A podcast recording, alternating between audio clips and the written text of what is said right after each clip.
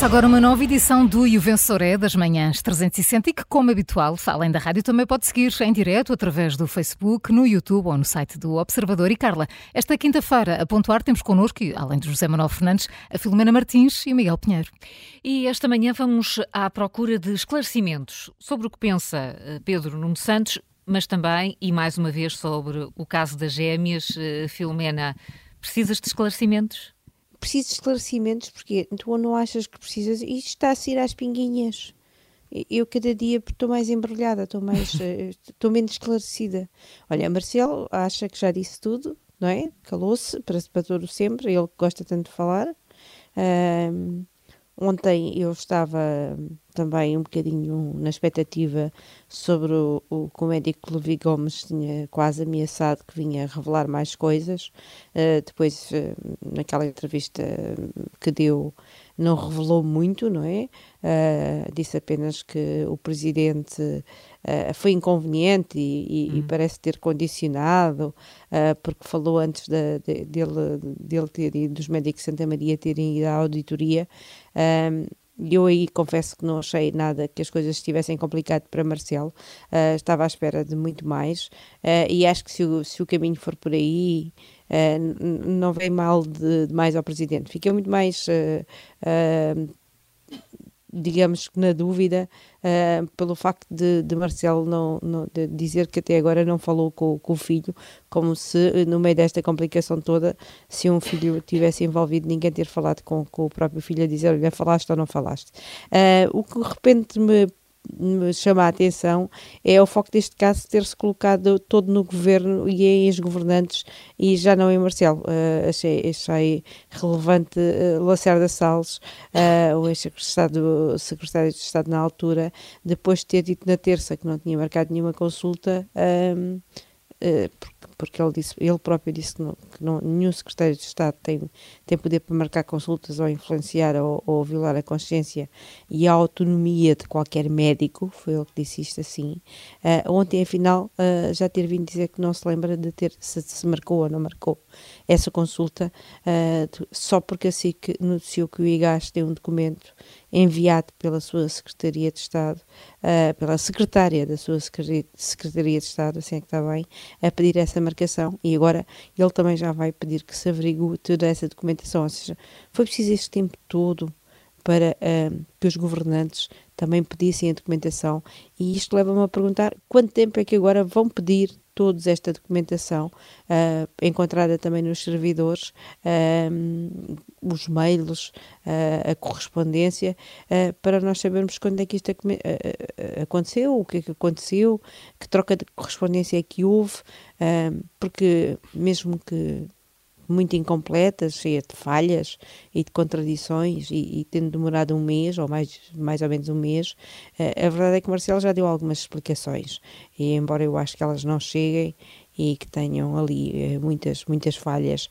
E, e, e, agora eu acho que está na altura do governo também mostrar as suas, as suas, as suas informações, venham de lá, as coisinhas também certinhas, para nós tirarmos algumas conclusões. Uh, e eu até agora acho que só vimos uh, temido uh, enrolar-se, a ministra da altura enrolar-se e a dizer-se que isto era um processo tudo muito normal para, ela. Uh, Costa dizer que fez o que faz habitualmente, não é? Agora, Lacerda, Salles ter uma convicção num dia e perder a memória no outro. E, e, e ontem também, para espanto pelo menos meu, Manuel Pizarro dizer que acha inaceitável se uma decisão política tiver prevalecido sobre uma decisão médica. Isto foi uma, uma, uma citação. E, e, eu acho que o Ministro da Saúde parece estar já a pôr uh, qualquer responsabilidade política do governo fora da equação. Uh, uh, pareceu bizarro Sim. estar a tirar o cavalinho da chuva e a tirar a responsabilidade, que, não sei se está a chover, uh, e a tirar a responsabilidade para quem quer que seja do Hospital de Santa Maria. Não sei se seja ele... Não sei se não estará, eh, não, não faço ideia se ele não estará, ele, eh, no fundo, a retirar a responsabilidade dele próprio, porque depende também dos Eu dias. acho que ele está a tirar a responsabilidade de, Estado toda a gente. Em, em, funções naquela altura, e havia dois secretários de Estado na área da saúde. Sim, era a Jamila eh, Madeira. A Jamila Madeira, portanto, não, não, e... não sei, aquela declaração não sei. Eu, eu, eu, senti que aquela, aquela declaração foi tirar dali a responsabilidade de quem quer que seja quer de agora, quer de, anterior, pois, mas, e atirá-la para cima de Santa Maria, da administração. Mas, pelos vistos, há documentos no Santa Maria que dizem que a consulta foi marcada por uh, indicação, ou pedido, ou, pelo, ou por um secretário de Estado da Saúde. Eu, ponho, eu, faço esta formação foi... porque é uma forma ao secretário de Estado da Saúde e o adjunto e da Saúde, se não me engano, era esse o nome formal dos cargos. Bom, mas um secretário de Estado da pasta da Saúde, digamos assim do Ministério da Saúde. E não ele sei. diz inaceitável se uma decisão política tiver prevalecido sobre uma decisão médica. Ah, mas isso estamos todos de acordo, lembro... penso eu. E, eu também... uma das questões que há para apurar é se isso aconteceu neste caso ou não, precisamente. É essa a grande questão. Ele... É essa a grande questão. Se o inaceitável aconteceu, basicamente, não é? Exatamente. E eu acho que isso foi uma coisa de, de Pizarro dizer isso foi lá com eles. A responsabilidade é, obviamente, não Isto é, não é, o, não, é o, o, não é, ia dizer o pedinte, não é? Não é quem faz o pedido Sim, ou quem é, sugere, não é de quem, quem enviou os e-mails, é de quem os recebeu. Ou seja, e deixou deixou que a pressão política, perdão, a decisão política, como lhe chama Pizarro, se superpusesse à, à, decisão clínica. Mas, olha, Ou seja, é que esta gente tem todas as decisões não, políticas, claro, tem todas as ambições políticas, mas, Paulo. Mas é? Este, isso é evidente. Mas, pegando agora também, eu vou pegar neste caso, mas este caso da gêmea seria rápido e devidamente esclarecido, se não na totalidade, perto disso, através da pista dos documentos. Há casos é em que é o, o follow the money. Neste Mas caso é, o, é, é, o basicamente de, de, a questão, documentos. A questão é que muito disto pode decorrer da informalidade, já percebemos como. Mas como... pode não, haver telefonemas que nós nunca saberemos não... ou conversas. Mas é assim: sabemos que há e-mails, que há despachos, há cartas, há toda uma. Há dossiês clínicos, como é evidente. Uh, há, há, toda uma série de documentos que uh, aparentemente existem. Uh, algum, aliás, um, um, um, dos temas de, do início foi o desaparecimento do dossiê clínico deste, das miúdas, das gêmeas, no, no, Hospital de Santa Maria, mas pelos vistos agora já apareceu. Uh, bom, portanto, seguindo a pista dos documentos, esclarece, diria eu, quase na totalidade do assunto. Se isso não é feito, se os documentos não são tornados públicos, é porque os protagonistas não querem. Não querem. Porque estes documentos, obviamente, expurgando de tudo o que sejam indicações clínicas privadas, mas isso é muito fácil de fazer. O que está em causa aqui não é o diagnóstico feito às, eh, às gêmeas. O que está aqui é o que é que cada entidade pública foi dizendo ao outro sobre o assunto. Uh, depois o Presidente da República deu aquela estranha conferência de imprensa em que lê extratos naquela de documentos sala naquela sala estranha. Ele leu extratos de documentos uh, de e-mails, mas não entregou uma cópia daqueles documentos aos jornalistas. Podia tê-lo feito. Ele lá saberá porque é que não o fez. Marcelo Rebelo, Rebelo de Sousa sabe porque é que não o entregou. Uh, a troca de e-mails com o médico Levi Gomes, que o próprio médico já citou em público, o Presidente da República diz não encontrou aquele e-mail. Mas esperem lá, desaparecem e-mails dos servidores de Belém, da Presidência da República? Não há nenhum problema com isto? Uh, qual é a segurança daquele serviço de e-mail? Desaparecem? Não, se forem coisas que, que tiverem a ver com a segurança todo. Ele diz que não os guarda todos. Mas o Presidente apaga, apaga e-mails oficiais que recebe no exercício das suas funções? Mas que, com que regras é que ela apaga e-mails? E apaga de forma definitiva ou podem ser recuperados daqui a meses, um ano ou dois anos, se houver algum caso que mereça investigação? Eh, isto é uma balbúrdia absoluta. Quer dizer, não há regras. Vocês lembram-se que aqui há uns anos Hillary Clinton, Estado dos Estados Unidos, teve problemas seríssimos porque utilizou um servidor e um serviço de e-mails que não era oficial. Isto levantava duas questões. Primeiro, questões de segurança, uhum. porque aquelas comunicações podiam ser interceptadas eh, mas outra também o registro histórico da ação dos governantes que desaparece dessa maneira, porque o registro está lá todo. E nós andamos aqui nesta balbúrdia em que eh, não há regras para nada. Eh, o tratamento que o Estado dá à informação, documentos, correspondência oficial, trocas de e-mails, funcionam basicamente no nosso Estado entre dois princípios. O primeiro é o do secretismo e opacidade absoluta perante a opinião pública, perante os jornalistas e perante os cidadãos. Portanto, nunca ninguém partilha nada. A coisa, o estudo que é feito, a, a, a carta que é enviada, nunca ninguém divulga nada. Por um lado, há esta opacidade absoluta perante os cidadãos. Mas, por outro, há a sua utilização pessoal quando interessa alguém que está envolvido. E este caso é mais um exemplo disso. Marta Temido disse há uma semana que ela pediu oficialmente a informação do dossiê. Ela já não é Ministra da Saúde. Ela é deputada. Portanto, ela não tem nenhum direito de acesso especial àqueles documentos em relação a qualquer um de nós, por ter sido ministra. Uh, cessa, como é evidente. Portanto, ela pediu e deram-lhe. Porquê que o Ministério da Saúde não partilha com o público um, aquilo que partilhou com Marta Temido. E outra Lacerda Salles disse a mesma coisa, veio agora dizer, eu nunca poderia negar uh, nada sem ter acesso a documentos de há quatro anos e com uma pandemia pelo meio. Portanto, ele pede acesso a documentos, também vai ter. Ele é deputado também. Só. Eh, só entre aspas, isto é, não lhe confere nenhum direito especial. E se houver um deputado de outra bancada oh, Paulo, qualquer oh, Paulo, há uma, há uma lei, há uma lei chamada documento, Lei de Acesso aos Documentos Administrativos, a LADA, a LADA, sim. LADA, LADA que é, que é registrada pela CADA, o, e essa lei obriga a que tudo o que qualquer cidadão peça possa ser facultado. Mas agora, o que nós percebemos é que há cidadãos e cidadãos. Exatamente. Há uns que pedem e, e, e às vezes têm que chegar a tribunal para ter acesso. Claro. E há outros que uh, basta fazerem um telefonemazinho, olha, arranja-me lá os documentos. Mas é que é isso, isso não pode funcionar na base do favor. Isto é, estamos aqui a tratar de um caso de, alegadas, de alegado tráfico de influências e isto também é tráfico de influências. Se um ex-ministro ou ex-secretário de Estado, através de um telefonema, pede acesso a documentos que depois não, não são dados a mais ninguém, pelo menos nestes prazos, Também estamos perante uh, aqui o favorzinho ou a cunhazinha. Eu, uh, enfim, do, fica aqui um conselho, eh, um, um, enfim, um mecanismo para a Presidência da República, Governo e Santa Maria resolverem isto. É muito básico, basta um computador, uma impressora, uma fotocopiadora, são equipamentos que existem em qualquer lado, imprimem, só tiram-se várias cópias de toda a documentação sobre este assunto. Obviamente, uh, rasura-se aquilo que for informação uh, confidencial clínica, como é evidente, mas o que está em causa não é isso.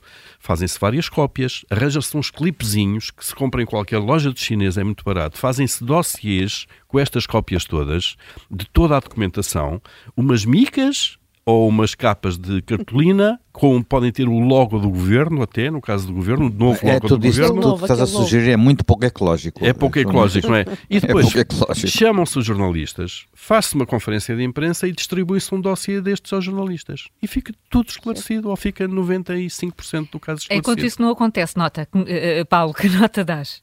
Olha, eu dou um 4, uh, não a ninguém especial, mas uh, a esta absoluta balbúrdia na gestão de documentos oficiais e no secretismo hum. para o público, mas depois o favorzinho para aquele que pede, porque é amigo e é do partido e é deputado da bancada, basicamente. E aqui, claramente, Marta Temido e Lacerda Salles. Filomena, a tua nota?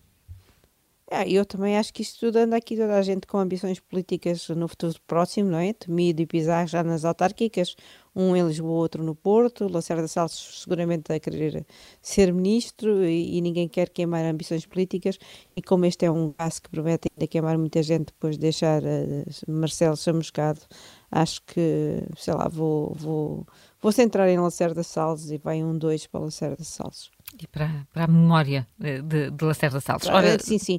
A memória, a memória de Lacerda Salles, coitada, então essa era um zero, mas hum. fica um dois resumido nesta gente toda e diretamente sim. para ele. E com, eh, enfim, com os esclarecimentos que, que faltam. Miguel, estás esclarecido sobre uh, Pedro Nuno Santos e o que ele pretende fazer enquanto líder do, do Partido Socialista e eventualmente Primeiro-Ministro? Olha, eu tentei, Carla, então, esforcei-me. Não conseguiste? Estive, não consegui. Estive a ler várias vezes a entrevista de Pedro Nuno Santos uh, ao público uh, hoje e, e, e, não consegui. Porque os jornalistas perguntam-lhe se ele quer, por exemplo, uma maioria absoluta. E a resposta é: queremos uma maioria generosa. Depois dizem-lhe, bem, mas às vezes parece que o senhor prefere uma geringonça. Uh, resposta: muitas vezes aquilo que parece não é. Uh, dizem-lhe, na sua moção diz que é de evitar mexer na legislação laboral. Uh, e ele responde, é de evitar, mas não quer dizer que não possamos melhorá-la. E sobre a contratação coletiva, uh, bem, ele não quer mexer, mas diz que pode ser necessário aprimorar.